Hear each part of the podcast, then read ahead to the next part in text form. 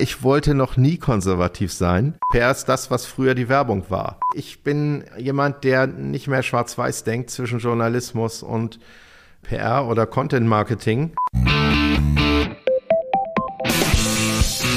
Turi 2 Podcast. Menschen, Medien, Marken.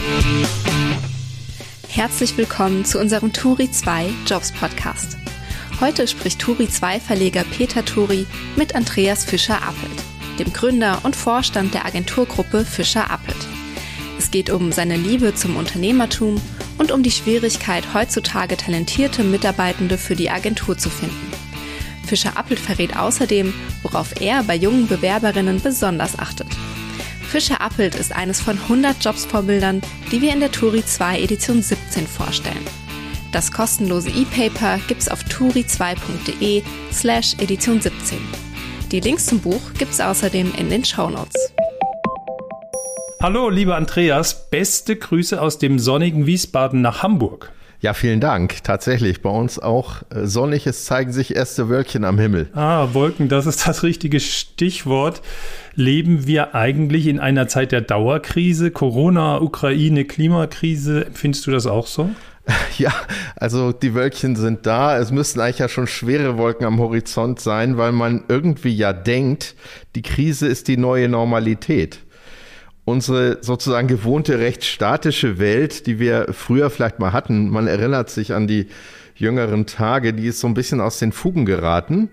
Und plötzlich ist alles dynamisch. Die Globalisierung, die wird hinterfragt. Der Handel, der wird politisch. Das gab es eigentlich auch noch nicht. Die Umwelt, die zeigt immer mehr Schäden. Und jetzt kommen auch noch die Seuchen zurück. Und irgendwie manchmal, wenn man sich die Fernsehbilder oder Berichte so anguckt, denkt man, alles hängt irgendwie zusammen. Wenn ich zum Beispiel an Putin sehe, wie er abgeschlossen zwei Jahre verbracht hat und dann solche Entscheidungen trifft, ähm, die er getroffen hat, ja, wäre das eine oder ohne das andere möglich gewesen. Aber wir müssen uns, glaube ich, auf Krisen auch in Zukunft einrichten. Hm. Kannst du mit deiner Kommunikationsagentur denn einen kleinen Beitrag dafür leisten, dass wir die Krise bewältigen? Oder seid ihr bei Fischer Appelt ja nur eine Agentur für Schönfärberei oder Verpackungskünstler? Ja, jetzt fehlt eigentlich nur noch Greenwasher. Ähm, du, du steigst natürlich gleich ein beim Modethema Haltung.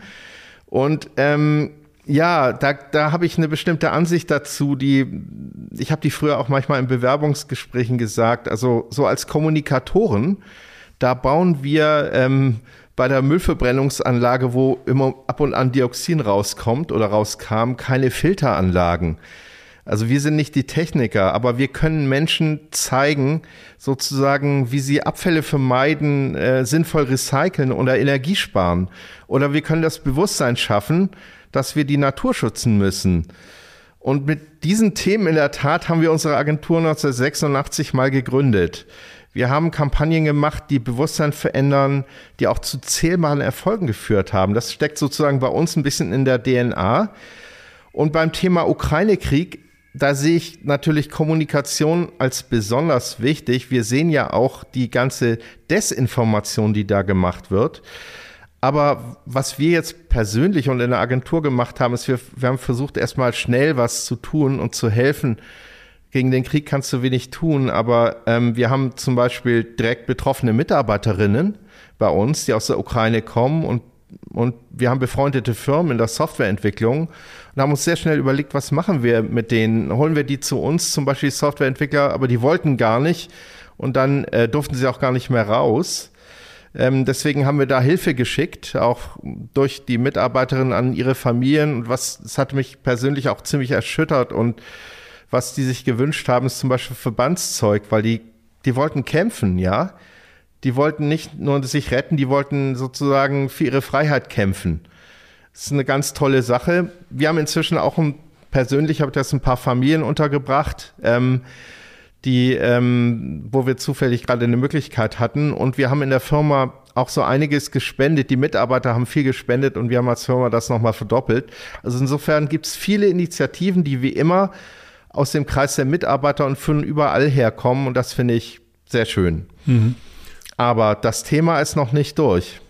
Andreas, du hast jetzt in gut 36 Jahren aus dem Nichts eine der führenden Kommunikationsagenturen, kann man sagen, in Deutschland aufgebaut, mit über 700 Mitarbeitern inzwischen. Wir wollen darüber sprechen, wie du das geschafft hast und welche Tipps du für Umsteiger oder auch für den Nachwuchs gibst. Verrätst du uns vorab in einem Satz dein persönliches Erfolgsrezept? Ja, äh, da muss ich eine Weile natürlich zurückgucken und wie das eigentlich war. Ja, ich habe mich auch zum Studium entschlossen. Erstmal in Hamburg zwei Jahre BWL und dann ins Ausland, äh, Johns Hopkins in den USA, äh, drei weitere Jahre. Und ähm, da habe ich mich gefragt, was willst du eigentlich werden? Und wäre ich da jetzt geblieben, ich habe Volkswirtschaft studiert, dann wäre ich heute vielleicht bei der Weltbank oder so. Auch super spannend. Oder ich habe natürlich, mache ich mein eigenes Ding in der Selbstständigkeit. Wir hatten damals schon die Agentur angefangen, mein Bruder und ich. Ähm, und dann habe ich mich am Ende des Studiums entschieden, ähm, für das digitale Startup, was wir hatten, das groß zu machen und eben nicht irgendwie in Professor zu werden oder, oder zur Weltbank zu gehen, sondern wir von ganz klein anzufangen, die eigene Sache zu machen. Es ging gerade nach dem Studium los, da hatten wir die ersten Kampagnen sozusagen verkauft und konnten dann größere Kunden machen und die Firma in kurzer Zeit wirklich groß machen und viele Mitarbeiter dazu holen. Das war eigentlich auch die richtige Entscheidung. Also eine unternehmerische Entscheidung. Was würdest du dann als Erfolgsrezept rausziehen? Sozusagen früh das gemacht, was ich wollte und konsequent ein Leben lang auf der Schiene geblieben?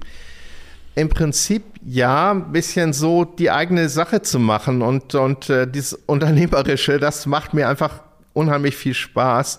Das hat auch früh angefangen schon mit dem Thema Handeln, ob auf Flohmärkten oder das Studium, das man sich teilweise auch durch den Handel mit Apple Macintosh Computern finanziert hat, aus USA nach Deutschland bringen und so.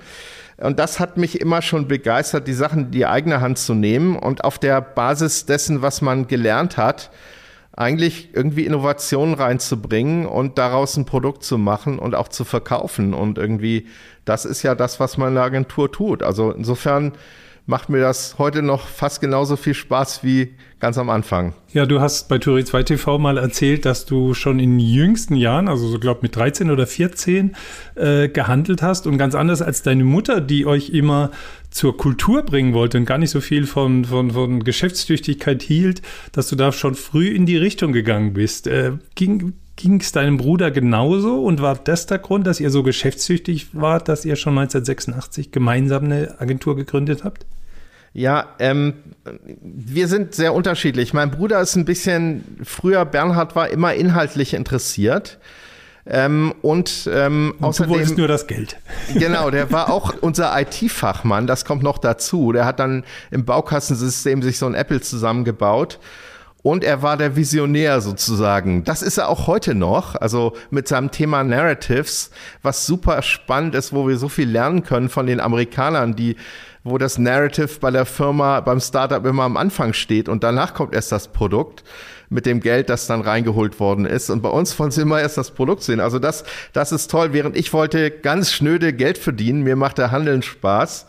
Und ähm, das, äh, der Computerhandel oder, oder auch die Firma groß zu machen. Aber wir haben dann immer wieder investiert, auch immer ein bisschen in der Nummer zu groß. Wir haben dann so eben Computer gekauft oder wir haben irgendwelche Geräte gekauft, die eigentlich eine Nummer zu groß für uns waren. Aber es hat sich am Schluss immer gelohnt, dieses Investment, weil es uns weitergebracht hat. Also wir haben so immer in die Invest Innovation investiert. Ihr seid reingewachsen in euer Business. Du hast es von Anfang an größer gedacht, als es war und dann ist die Wirklichkeit der Idee gefolgt sozusagen. Ja, also größer gedacht hat das sicher äh, mein Bruder. Ich verdachte auch immer, mit dem Bestehenden kann man noch ganz gut was verdienen und deswegen ist das auch so ganz gut, wenn so zwei Dinge zusammenkommen. Also man braucht, glaube ich, immer einen Visionär, der sozusagen eine, das braucht eine gute Firma, braucht einen Visionär, der, der sozusagen was Neues macht und dann muss man sich auch bereit sein zu verändern. Das ist ja immer wieder schwer.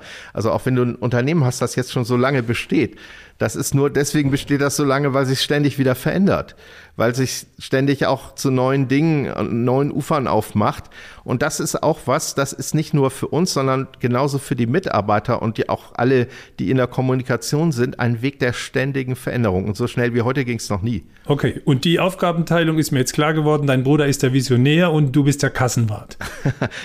ich bin der Kassenwart, aber ich würde sagen, nicht nur das, sondern auch so ein bisschen unternehmerisch tätig auf ähm, sozusagen, mir macht das auch Spaß, Gelegenheiten zu ergreifen, rauszusuchen, ähm, zu gucken, wo man ähm, investiert. Wir haben ja auch viele Firmen gekauft, wir haben auch in Immobilien investiert, in Firmenimmobilien und so weiter. Da waren ja immer Gelegenheiten. Und das eigentliche Learning für mich ist, du musst dann auch Gelegenheiten ergreifen. Und kannst du das auswählen, erkennst du, was eine wichtige Gelegenheit ist auf deinem Weg, die dich sozusagen verändern kann. Und wenn du das schaffst, dann kommt man eigentlich immer voran. Und da, dazu gehört natürlich Mut. Wer keinen Mut hat, der wird das auch nicht so machen können. Das, das ist zum Beispiel ein ganz wichtiges Learning für mich selbst. Und deswegen hat sich so vielfach auch gar nicht die Frage gestellt, was machst du anderes, weil es gab immer wieder eine neue Entwicklung, die spannend war im Unternehmen. Und jetzt ist es Social Media, jetzt ist es die Technologie äh, im, im Unternehmen, zum Beispiel die Technologie, wie heute Media geschaltet wird oder ausgewählt wird, wie Analytics gemacht wird. Da kommt noch so viel auf uns zu. Die komplette digitale Marketingabteilung in unserem Bereich jetzt. Da ist heute viel ähm, Power drin. Ja. Okay, aber ich lerne, der Unternehmer ist in jedem Fall Optimist und er, und er glaubt an die Chance, aber er muss auch realistisch sein und im richtigen Moment zuschlagen. Und das habt ihr, glaube ich, immer gemacht. Ihr habt viel, äh, viele Akquisitionen gemacht, seid gewachsen, auch über Zukäufe. Und ich glaube, da habt ihr beiden äh, meistens das richtige Händchen gehabt. Kannst du trotzdem was erzählen? Äh, hinterher werden ja immer die Erfolgsgeschichten erzählt, kenne ich. Ähm, wo hast du dich mal richtig vergriffen? Gab es auch Fehlinvestitionen? Ja, also das Learning bei jeder Investition ist, äh, du, du machst, normalerweise musst du auch, um es zu optimieren, was verändern. Ich erzähle mal ein Beispiel. Also wir haben ähm, seinerzeit, das ist jetzt ein paar Jahre her, von Daimler, äh, damals noch Daimler Chrysler, ähm, da sozusagen gab es eine neue, mit Herrn Zetsche kam so eine neue View ins Management, na, wir müssen das wieder rückabwickeln, äh, das ganze Thema. Und wir verkaufen auch zum Beispiel die Filmagentur, die wir gebraucht haben, ähm, um sozusagen die Brücke zwischen Amerika und äh, Deutschland herzustellen. Und dann haben wir durch einen glücklichen Zufall diese Filmagentur gekauft. Da war es alleine schon, ich hatte die Gelegenheit und erstmal muss ich mich beim im eigenen Unternehmen durchsetzen, sagen, das ist interessant. Und dann das zweite, was wir es gemacht haben, hat die ganze Branche hat uns sozusagen, ich sag's mal, kritisiert oder verspottet. Weswegen kauft ihr eine Filmagentur? Was soll das? Das, das braucht ihr doch nicht in der PR. Aber irgendwie, heute fragt das keiner mehr. Aber ähm, das war, wie gesagt, noch keine Agentur, das war eine Filmproduktionsgesellschaft für Daimler. Und hätten wir die nicht verändert, die Herausforderung sozusagen ist dann gewesen, du musst das verändern, sonst, das muss erstmal Agentur werden. Also wir hatten die IG Metall drin, eine Gewerkschaft, die eigentlich gar nicht dazu passt. Und wir hatten entsprechend, das, das hat alle möglichen Limitationen. Wir haben zwar heute auch noch eine Gewerkschaft drin, aber wir haben unseren Weg damit gefunden. Und ähm, auf jeden Fall ist das heute eine sehr schnelle, agile Content-Marketing-Agentur, die hervorragende Qualität gerade im Automobilsektor abliefert. Und das war dann ganz wertvoll für uns das, damit sind wir heute noch die, die Größten in diesem Markt. War das dann Glück oder hast du das vorausgesehen, dass Bewegtbild ein Riesenthema wird in der Unternehmenskommunikation?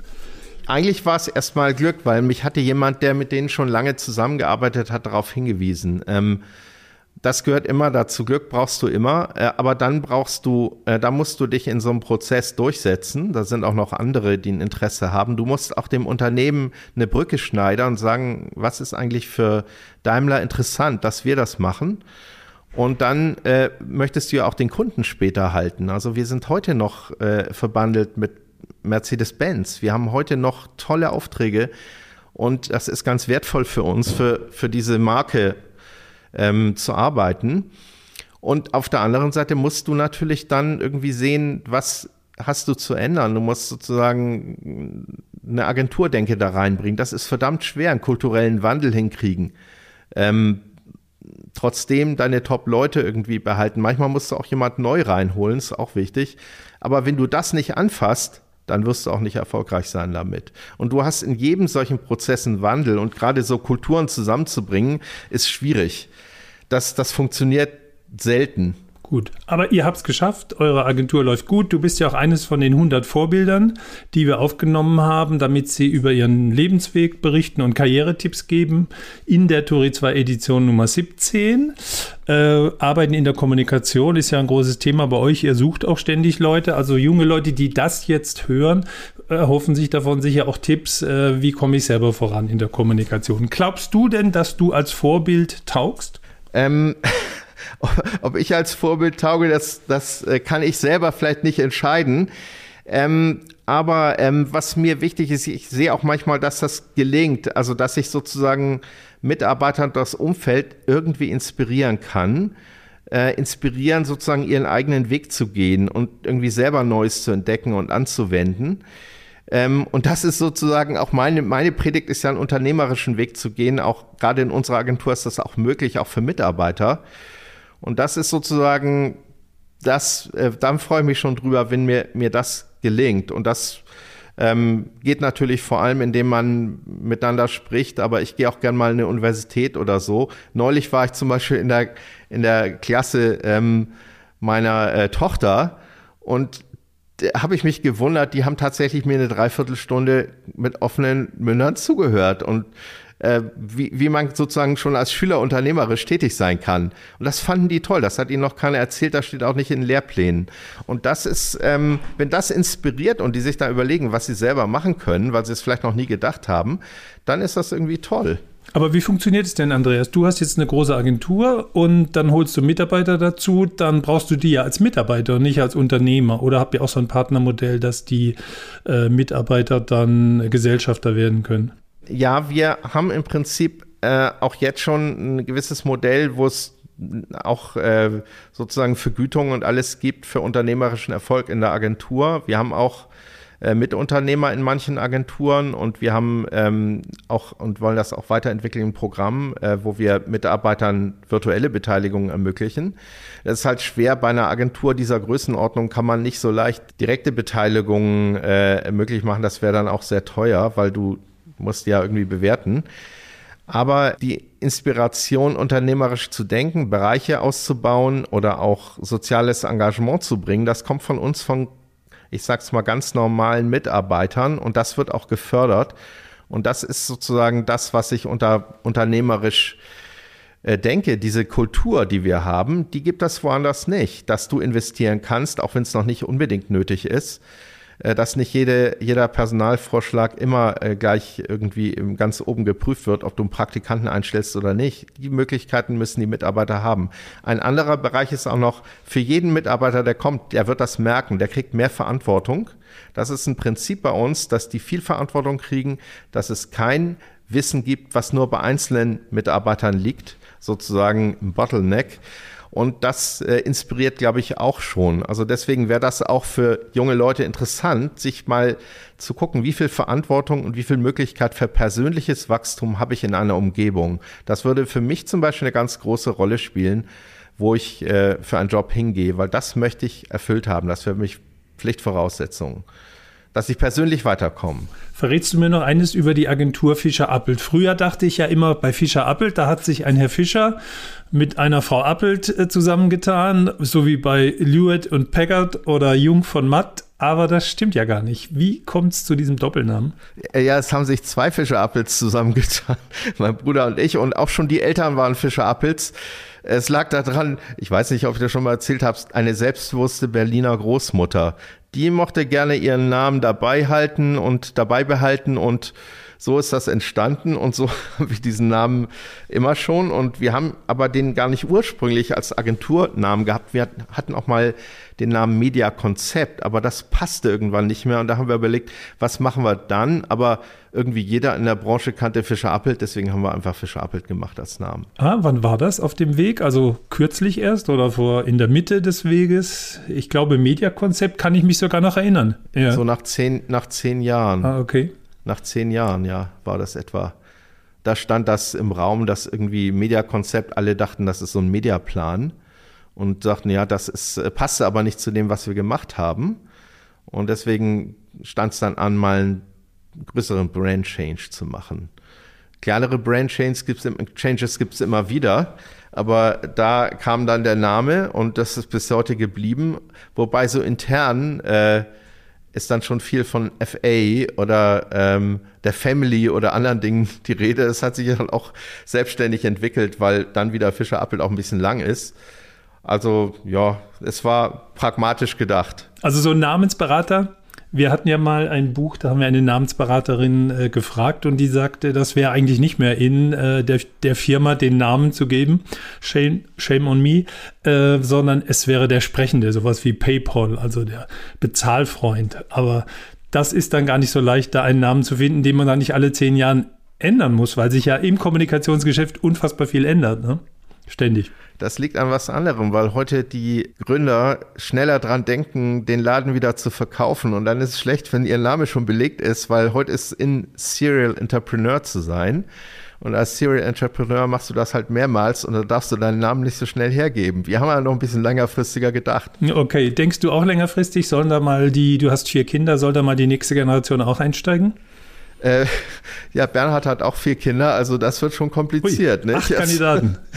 Also da setzen wir eigentlich im Moment eher auf äh, Top-Mitarbeiter, die den Laden führen. Und ähm, das ist auch schon, äh, ich sag's mal so, auf dem Weg. Also wir haben Top-Leute in der Führung. Ähm, wir haben ähm, nicht nur die Geschäftsführer der einzelnen Gesellschaften, sondern auch im Vorstand ähm, Mitarbeiter, die eigentlich operativ das Unternehmen steuern und viel machen. Und Bernhard und ich, wir sind zwar auch noch eingebunden, aber nicht so operativ, dass wir uns nur mit dem Tagesgeschäft befassen. Wir müssen ja auch noch andere Sachen machen. Und deswegen ist da, wird da viel schon eigentlich von Mitarbeitern getragen und das sollte nicht das Modell an äh, sozusagen alleine der Familie hängen. Ob die dann mal einsteigen, das ist ganz offen. Das muss, muss aber jeder, finde ich, selber entscheiden. Ich halte nichts davon, wenn du deine äh, Kinder dann daran drängst und so, dass sie unbedingt einsteigen müssen, wie das in manchen so, ich sag's mal, konservativen Familienunternehmen der Fall ist.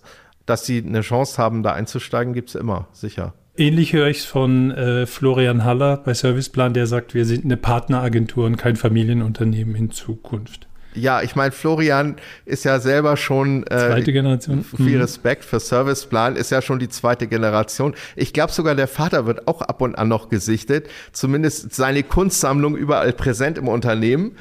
Ähm, ja, natürlich stellt sich die Frage, was macht die dritte Generation? Ist ganz spannend. Florian ist ja auch noch nicht so alt, also insofern kann er noch eine Weile äh, die Geschicke bestimmen. Aber ich glaube, die haben ein tolles Partnermodell gemacht. Wir haben auch ein gutes Partnermodell, denke ich, ähm, wir haben eine gute äh, Modellmanagement zu beteiligen und auch innerhalb der Firma eigentlich äh, haben wir Führungskräfte, die sind eigentlich langjährig in der Firma gewachsen.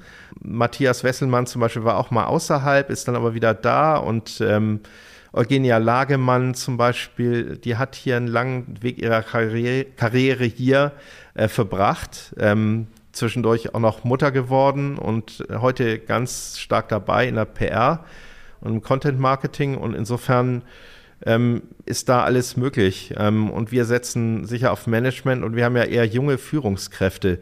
Die sind alle sozusagen, ich würde mal sagen, Anfang der 40er.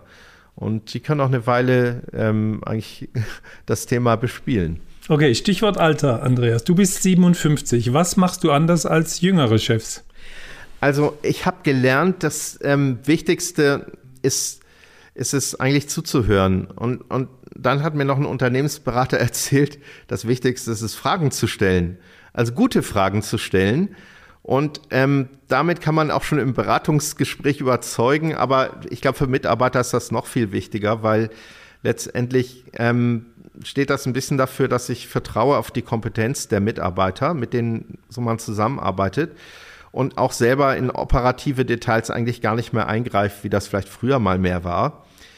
Und ich sage auch, wovor ich Respekt habe. Ich habe also vor dieser großen medialen Kompetenz, die ja viel weiter geht als die eigene mediale Kompetenz heute, was Kanäle angeht und so weiter, wirklich großen Respekt und auf der anderen Seite auch für kreative Exzellenz. Das, dieses ganze kreative Element ist ein ganz, ganz wichtiger Part den Agenturen leisten und leisten müssen, weil sie von außen immer wieder Kreation in Kampagnen in Unternehmen bringen. Das können Unternehmen selber gar nicht so leisten.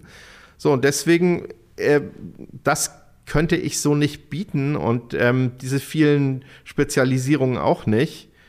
Und nur wenn man das zusammenbringt, entstehen tolle Ideen und Kampagnen und dann bleibt es eher dabei, gut, dann sich das anzugucken und dafür ein gutes Umfeld zu schaffen. Okay, also wenn ich das richtig verstanden habe, sagst du, du schätzt an jungen Leuten die digitale Kompetenz, auch die Plattformkompetenz, auch die Kreativität.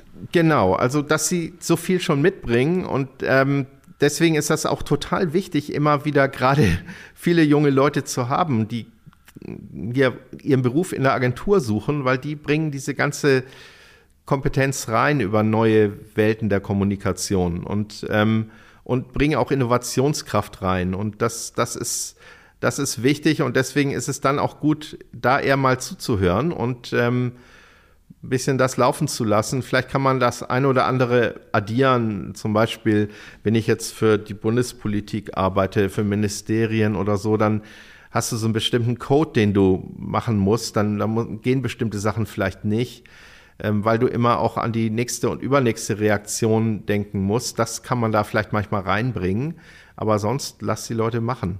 Und das ist auch die Message. Man kann dann unternehmerische Entscheidungen, die, die zu treffen, ist dann wichtiger, dass man den Gesamtüberblick hat. Und da ist auch Erfahrung gut, weil da macht sich Erfahrung wirklich sehr, sehr gut, weil man viel schon, schon erlebt hat und dann daraus auch eine Entscheidung besser treffen kann. Vielleicht hat man auch ein Talent dafür.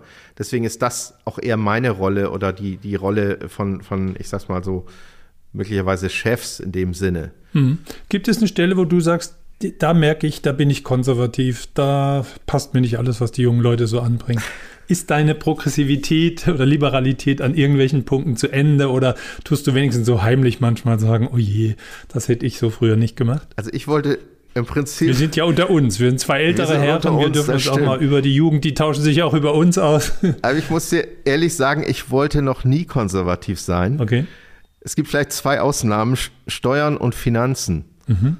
Aber sonst versuche ich mal eher äh, progressiv, das heißt auch ein bisschen für das Neue zu sein und auch was auszuprobieren.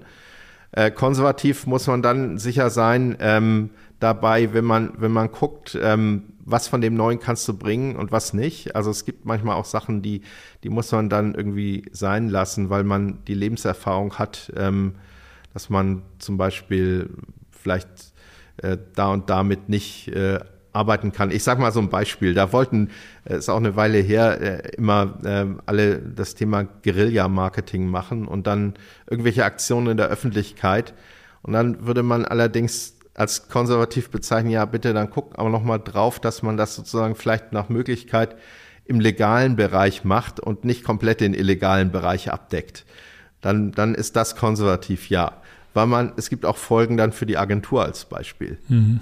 Gut, wir wollen ja ein bisschen reden über Karriere in der Kommunikation, die man ja unter anderem bei euch machen kann. Ist das, was ihr bei Fischer Appelt macht, eigentlich noch PR? Ähm, ja, das ist ein großes Thema an der Firma. Ich würde mal persönlich sagen, es ist moderne und digitale PR, weil ich den Begriff eigentlich schätze. Aber es ist irgendwie auch noch viel mehr. Ähm, wir machen ja auch Webplattformen. Vielleicht müssten wir für die Jüngeren mal erklären, was eigentlich früher PR war. Ne? Nämlich das war das Spielen über die Bande. Also dass man ähm, dass man die Medien einsetzt, um Botschaften glaubwürdig rüberzubringen. Und jetzt sind die Medien ja nicht mehr so dominierend, weil durch Social Media haben ja alle eine Stimme und da haben sich alle Agenturen und Unternehmen angepasst und ihr auch. Also Pressearbeit kann man das ja nicht mehr nennen, was ihr, ne, ihr macht, oder? Das ist noch Teil des Ganzen, dass die Medien darüber berichten und, und wir auch ganz viel äh, natürlich mit Journalisten arbeiten und natürlich auch Positionen darstellen. Aber das Spezielle ist es, dass diese klassische PR haben wir noch nie äh, alleine so gemacht, weil Fischer Appelt steht dafür immer schon, von Anfang an mo moderne und damals auch digitale PR zu machen, also eher Kampagnenelemente einzusetzen, die sozusagen die Menschen direkt erreicht haben und nicht mehr über Bande und versuchen sozusagen die Menschen direkt zu handeln, zu bewegen und ähm, auch Verhaltensänderungen durchzuführen. Das ist so eine Kernkompetenz ähm, dieses Umweltbeispiel ist eins dafür aus der Anfangsgeschichte, aber heute ist das auch. Heute kann es auch bei eine Corona-Kampagne gewesen sein oder so, die wir gleich am Anfang gemacht haben, auf eigentlich Initiative der Agentur. ähm, die auch eigentlich die zweitgrößte Kampagne war, die, die dann überhaupt gelaufen ist neben der Bundeskampagne. Komplett eigentlich nur mit wenig finanziellen Mitteln. Aber das ist sozusagen, ähm, also für mich ist PR immer schon im modernen Sinne ähm, auch direkte Kommunikation. Aber was eigentlich interessant ist, ist äh, sozusagen, ähm, dann kam Content Marketing. Und Content Marketing war die Erfindung von PR für die Marketingabteilung. Und ähm, inzwischen gibt es viel größere PR-Budgets halt aus dem Marketing, ähm, die dann in Richtung Content Marketing, in Richtung digitale Kanäle, ähm, Social Media und so weiter gehen, mit allem drum und dran. Und ähm, das macht eigentlich heute Kampagnen erfolgreich. Die sind dann auch messbar. Und insofern ähm, ist, hat sich die PR nochmal multipliziert und, und potenziert. Und ähm, deswegen ist PR heute auch so erfolgreich. Und PR ist das, was früher die Werbung war. Also sage ich mal so von der Erfolgsstory. Damals Fernsehwerbung, heute ist es eigentlich Content Marketing PR, Strickstich. Und ähm, das sieht man auch so an den Wachstumszahlen. Das ist bei uns der Bereich, der am stärksten wächst, der am wirtschaftlichen, wirtschaftlich besonders erfolgreich ist. Und das geht vielen anderen Agenturen, die in diesem modernen Segment der PR arbeiten, auch so. Das ist unheimlich nachgefragt. Aber die Werbeagenturen wollen ja auch nicht mehr Werbeagentur heißen. Die heißen ja jetzt Kommunikationsagenturen. Seid ihr dann auch, treffen sich jetzt alle unter dem Begriff Kommunikationsagentur? Ja, äh, also ich weiß nicht, Kommunikation ist für mich immer so ein Wort, das sich viele Branchen aneignen. Da sind auch die Telefonieunternehmen dabei. Und deswegen reicht im Prinzip Kommunikation alleine nicht aus. Und ähm, ich meine, die Struktur einer Werbeagentur, für mich ist, sagen wir mal, die Werbeagentur, die steht sicher für Kampagnen und sollte stehen für kreative Exzellenz. Also deswegen habe ich am meisten Respekt vor den top kreativen Agenturen, die sozusagen in den Rankings auch viele Preise gewinnen und dadurch zeigen sicher, ähm, was sie für kreatives Potenzial haben. Und dann ähm, allerdings sind da die Kreativen ganz wichtig, die Berater sind zum Beispiel häufig in Werbeagenturen unwichtig. Und das ist aber so eine Sache, die, die muss sich, glaube ich, in der Struktur ändern. Ich glaube, dass heute Beratung gefragt ist. Und äh, diese komplexen und erfolgreichen Kampagnen zu machen, da brauche ich starke Berater. Das muss sich in der Werbung ändern. Ähm, die braucht starke Berater und starke Kampagnenplaner und, und mehr digitale Leute und auch mehr Content-Leute, die Werbung. Aber dann äh, die kreative Exzellenz, die, die wird weiter gut laufen. Aber da haben wir natürlich großen Änderungsbedarf in der Branche, sicher. Mhm. Wenn ich mir jetzt junge Menschen vorstelle, die sagen, ja, ich würde gern was mit Medien machen, ich merke, ich habe Spaß dran zu diskutieren, mich mitzuteilen und wenn die dann schwanken zwischen Journalismus und PR oder Kommunikation, wer sollte nach deiner Ansicht in den Journalismus gehen und wer sollte lieber die Abzweigung nehmen in Richtung Kommunikation, PR oder sagst du, naja, Journalismus erstmal lernen ist nie falsch, Themen finden, Themen auf den Punkt bringen, die Journalisten können dann später gern noch zu uns gehen. Also an welcher Stelle würdest du gern wen für eure Agentur gewinnen? Also ich bin äh, jemand, der nicht mehr schwarz-weiß denkt zwischen Journalismus und ähm, PR oder Content Marketing, weil ähm, im Prinzip habe ich großen Respekt vor der sprachlichen Kompetenz. Also wer gut schreiben kann, wer gut erzählen kann, der hat ein riesiges Fund und das kann er sowohl als Journalist wie auch bei uns in der Branche einsetzen. Ich meine, solche Narratives zu entwickeln, auch für Kunden, das ist super interessant. Und dann auf der Agenturseite zu sitzen, das heißt, du kannst für viele Kunden arbeiten. Du arbeitest nicht nur für ein Unternehmen. Du kannst also unterschiedliche Dinge machen, das ist sehr spannend. Dann, was auch in der Agentur toll ist, du hast so viele tolle Leute in einem Team, und dass, ähm, dass du sozusagen dich da ergänzen kannst, ähm, um sozusagen deine Kompetenzen noch mit anderen Kompetenzen und dann ganz große Kampagnen machen kannst. Während im Journalismus, da bist du ja viel mehr häufig auch so auf dich allein gestellt, wenn du arbeitest. Also das sind die Leute, die sich so, so ein bisschen und du bist unter irrem Stress, äh, weil du immer sozusagen gerade in der Tagespresse dein Thema machen musst. Du musst nicht nur eins, du musst viele Themen machen. Das fördert natürlich auch eine echte Qualität zu schreiben, Themen zu machen, zu managen. Aber zum Beispiel kann ein Journalist nicht unbedingt gut managen, es sei denn, du bist Redaktionsleiter und musst auch sozusagen dich ums Finanzielle kümmern sonst hast du das nicht. Du hast die Kampagnenerfahrung nicht. Ähm, du hast die Unternehmensseitenerfahrung nicht. Die hat zum Beispiel jemand in der Agentur eher, weil er immer für Unternehmen und eine Seite arbeitet.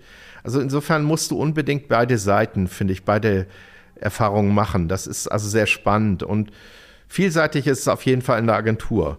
Ähm, deswegen würde ich auch raten, geh niemals zuerst ins Unternehmen, komm erst in die Agentur und dann kannst du vielleicht irgendwann mal überlegen, ist vielleicht Agentur das Richtige oder Unternehmen. Äh, kannst natürlich auch in Journalismus gehen. Wir haben viele Leute, die gehen auch wieder zurück in Journalismus. Ähm, ist super, finde ich toll. Also das Journal, ja, früher, früher hieß, wurde doch immer mit der Nase gerümpft, uh, der ist in eine Agentur gegangen, in eine PR-Agentur. Das ist heute, werden die Leute super gerne genommen, weil sie noch anderes Know-how haben, da drumrum, was wichtig ist für das Ganze. Also, alles ist durchlässig geworden. Okay. Und welche Skills sind bei euch am meisten gefragt oder ist alles gefragt? Der, der super schreiben kann oder, oder Stories auf den Punkt bringt, der, der eher zuhören kann, im Team arbeitet? Wen äh, engagierst du im Zweifel, wenn du einen schwierigen Kreativen hast oder einen teamorientierten Normalo? Wen nimmst du? Das kann ich nicht sagen, weil dafür gibt es zu viele unterschiedliche ähm, Jobs. Also wir haben ja inzwischen bestimmt 50 Berufsbezeichnungen in der Firma und da hast du eigentlich für, ich habe das größte sozusagen, ähm, den größten Respekt habe ich bei Bewerbern, also gerade bei jungen Bewerbern, die vielleicht 23 sind, als Bachelor kommen, wenn sie schon eine spezielle Kompetenz herausgearbeitet haben. Also zum Beispiel sind irgendwie, können gut schreiben und haben ein Buch geschrieben oder irgendwas, sage ich mal so, oder die äh, können total, oder die sind Influencer oder die beherrschen, die haben eine Serie von YouTube-Filmen gemacht, ja. Dann, darauf kannst du aufbauen. Und diese Skills, die gute Schreibe, Netzwerkkompetenz, Beherrschung sozialer Kanäle, aber auch Software-Freaks und Programmierer, die kannst du alle wunderbar brauchen. Und ähm, die lernen auch die anderen Sachen noch dazu. Oder die können sich weiter spezialisieren. Also das ist heute ähm, recht offen. Es geht sowieso heute darum, überhaupt die Talente in die Agentur zu kriegen. Wir haben das, das ist im Moment super schwer, äh, überhaupt Leute zu finden, weil der Wettbewerb hat sich ja erweitert. Heute gibt es Startups, es gibt Spieleentwickler, es gibt Tech-Buden. 100 Möglichkeiten. Es gibt Menschen, die Influencer werden wollen und ja. sagen, ich mache gleich meinen eigenen YouTube-Kanal oder Instagram oder TikTok. Tausend Möglichkeiten. Also und auch tausend Geschäftsmodelle. Und insofern äh, ist das sozusagen, musst du schon echt dafür werben und du musst echt äh, was bieten und, und, viele Kontakte haben, um diese Top-Talente überhaupt zu kriegen. Das ist die, Heraus die Hauptherausforderung im Markt. Das heißt, wer das jetzt hört und vielleicht Interesse hat an eurer Firma, der muss sich nicht zu viele Gedanken machen, äh, ob er der Richtige ist oder nicht oder die Richtige, sondern er bewerbe sich und dann ist es eher so, dass ihr guckt, dass ihr für die Person dann die geeignete Stelle oder einen Entwicklungsplan findet. Genau, also ich, ich fand das immer schon schrecklich, also dieses Denken in Stellen und einer genauen Stellenbeschreibung. Ich muss zugeben, vielleicht machen wir es selber auch noch manchmal, aber ich möchte, ich finde das viel besser, andersrum zu denken in Talenten und was kannst du eigentlich mit jemandem anfangen und seinem Talent. Das ist für mich viel entscheidender. So möchte ich doch selber auch gesehen werden. Ich, äh, man hat seine Stärken und man hat seine Schwächen. Man kann an den Schwächen arbeiten, aber die Stärken hat man auf jeden Fall. Die machen einen wertvoll. Ähm, für alle Arbeitgeber. Und das ist, glaube ich, äh, dieser reine Stellengedanke. Ich würde mich gar nicht in eine komplett vorgegebene Stelle so rein bewerben, persönlich. Ähm, das wäre mir viel zu eng. Also ich glaube, dass man eher sehen muss, dass man etwas mehr Freiheit kriegt im Job und dann ein Umfeld, wo man das weiterentwickeln kann, seine, seine Kompetenzen. Das ist ja auch das Versprechen der Agentur. Ja, das heißt, man müsste eigentlich auch eine andere Art von Stellenanzeige entwickeln. Ne? Nicht, wir suchen bis übermorgen genau den mit 27 Punkten, der muss genau da reinpassen, sondern eher eine Dauerpräsenz, dass man sagt, an einer bestimmten Stelle, wenn es nur grob in die Richtung geht bei deinen Interessen, melde dich mal, dann sprechen wir. Ja, eigentlich müsste man viel früher äh, bei den Talenten in der Uni in irgendwelchen Umfeldern ansetzen, um eigentlich Talente zu gewinnen, die Spaß haben, sich das angucken und hier arbeiten möchten äh, in einem Unternehmen, in der Agentur und dann ähm, denen eine Brücke äh, bieten für ihre persönliche Entwicklung. Und natürlich hat man auch was davon, dass da exzellente Arbeit gemacht wird, ist doch klar. Gut, macht ihr so eine Arbeit an der Uni? Seid ihr präsent? Äh, wo kriegt ihr hauptsächlich eure Leute her? Du hast gesagt, es ist nicht einfacher geworden. Das hört man ja öfter, dass in Corona-Zeiten die Bindung ein bisschen schwächer geworden ist der, der Menschen an ihre Unternehmen, haben wir selber gemerkt. So im ersten Jahr sind durchaus dann am Ende ein paar Leute weggegangen. Ähm, jetzt bemühen wir uns natürlich mehr, äh, über Treffs und so weiter äh, im Kontakt zu bleiben miteinander. Wie ist das bei euch? Äh, habt ihr viele Abgänge gehabt, auch durch Corona? Kriegt ihr die Leute, die ihr kriegen könnt? Wo holt ihr sie her? Wir haben das sicher auch teilweise so wie, wie andere. Natürlich ist es so in der Eventbranche, wir haben auch eine Eventagentur, da haben sich, hat sich eine ganze Generation eigentlich die Frage gestellt, ähm, können sie auch was anderes machen und dann arbeitest du vielleicht plötzlich im Gesundheitswesen, ja, äh, anstatt in die Kurzarbeit zu gehen oder so. Und die Leute kriegst du natürlich schwer wieder zurück. Ähm, das haben viele Agenturen gesehen und, und in der ganzen Eventbranche war das ein Thema. Aber auch so, äh, hast du ja gesagt, also es gibt weniger Bindung, wenn die Leute nicht im Büro sind. Sie können digital für jeden arbeiten heute. Ähm, man, alle sind sehr offen geworden in der Form der Zusammenarbeit. Ähm, also insofern muss man sich da schon Besonderes überlegen. Und ich glaube, ähm, dass natürlich dieses persönliche Vorankommen, wie man Menschen auch unterstützt, wie man sie herausfordert, ähm, wie man, ähm, das muss man dann selber auch sehen, auch ähm, auch mal einen Wechsel innerhalb des Unternehmens zulässt oder eine Weiterentwicklung, das ist total wichtig. Das kann immer noch eine Alleinstellung sein. Deswegen sage ich auch, dieses Unternehmerische ist, ist wichtig, weil wir fördern das, dass die Leute eine eigene Geschichte entwickeln wollen. Das schätzen Mitarbeiter, dass man sich um sie kümmert und um sie rum auch was entwickelt.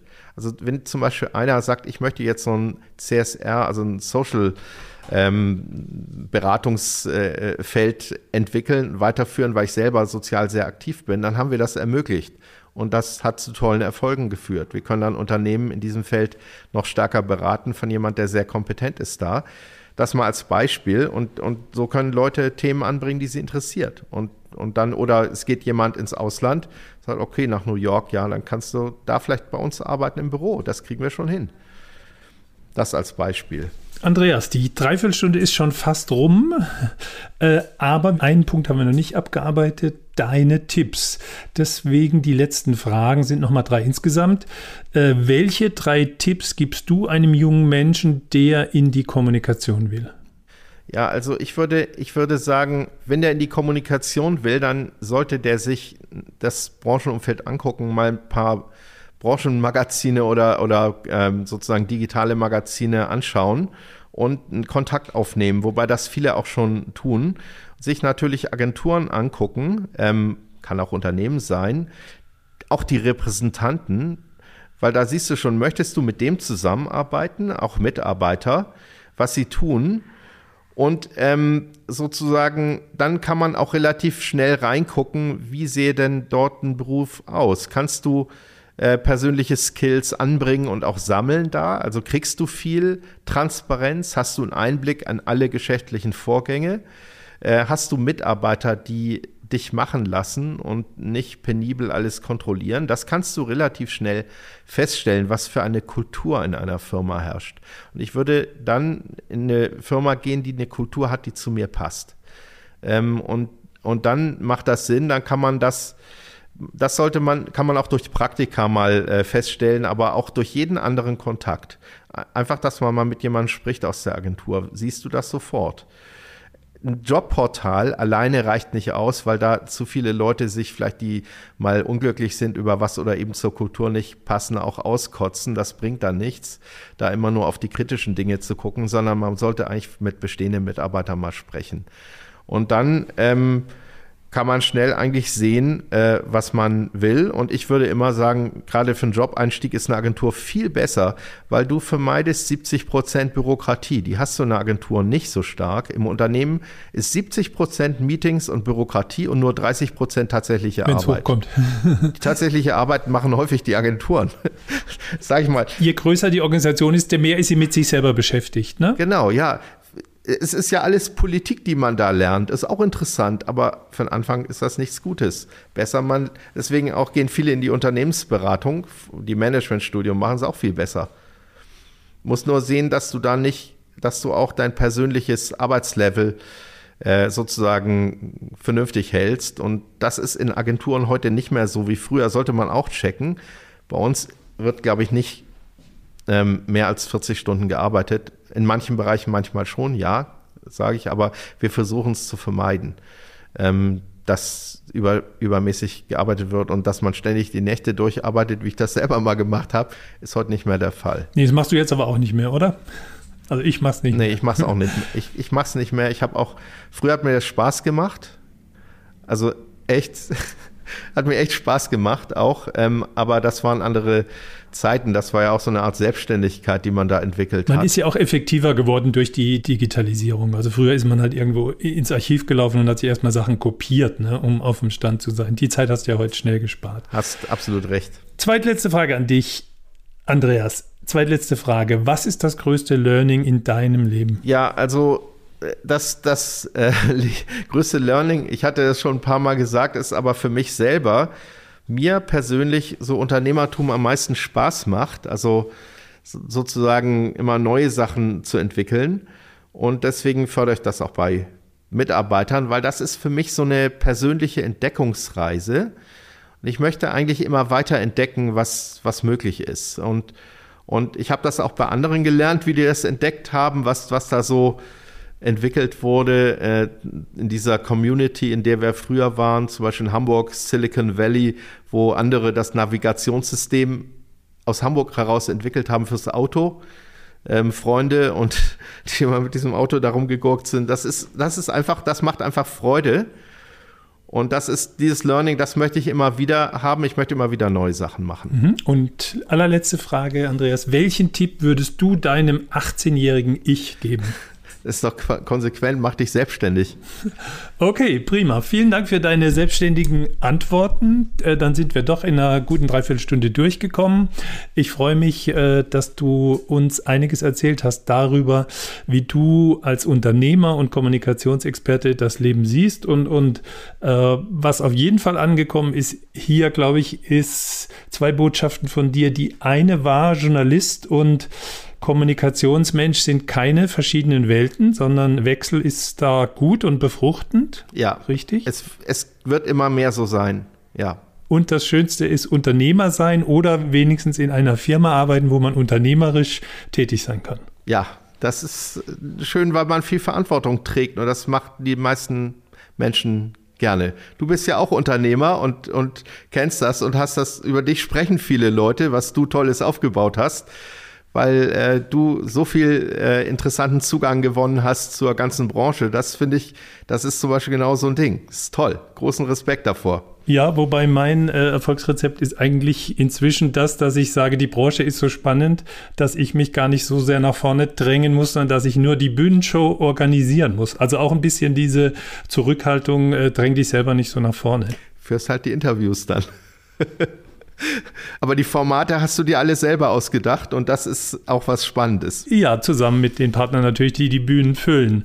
Andreas, vielen Dank für die gute Dreiviertelstunde. Ich wünsche dir und der Agentur weiter gutes Gelingen und bis zum nächsten Mal. Vielen Dank, lieber Peter. Schöne Grüße nach Wiesbaden zurück. Tschüss. Tschüss. Turi 2 Podcast. Abonnieren Sie uns unter turi2.de slash podcast sowie bei Spotify, iTunes, Deezer und Audio Now.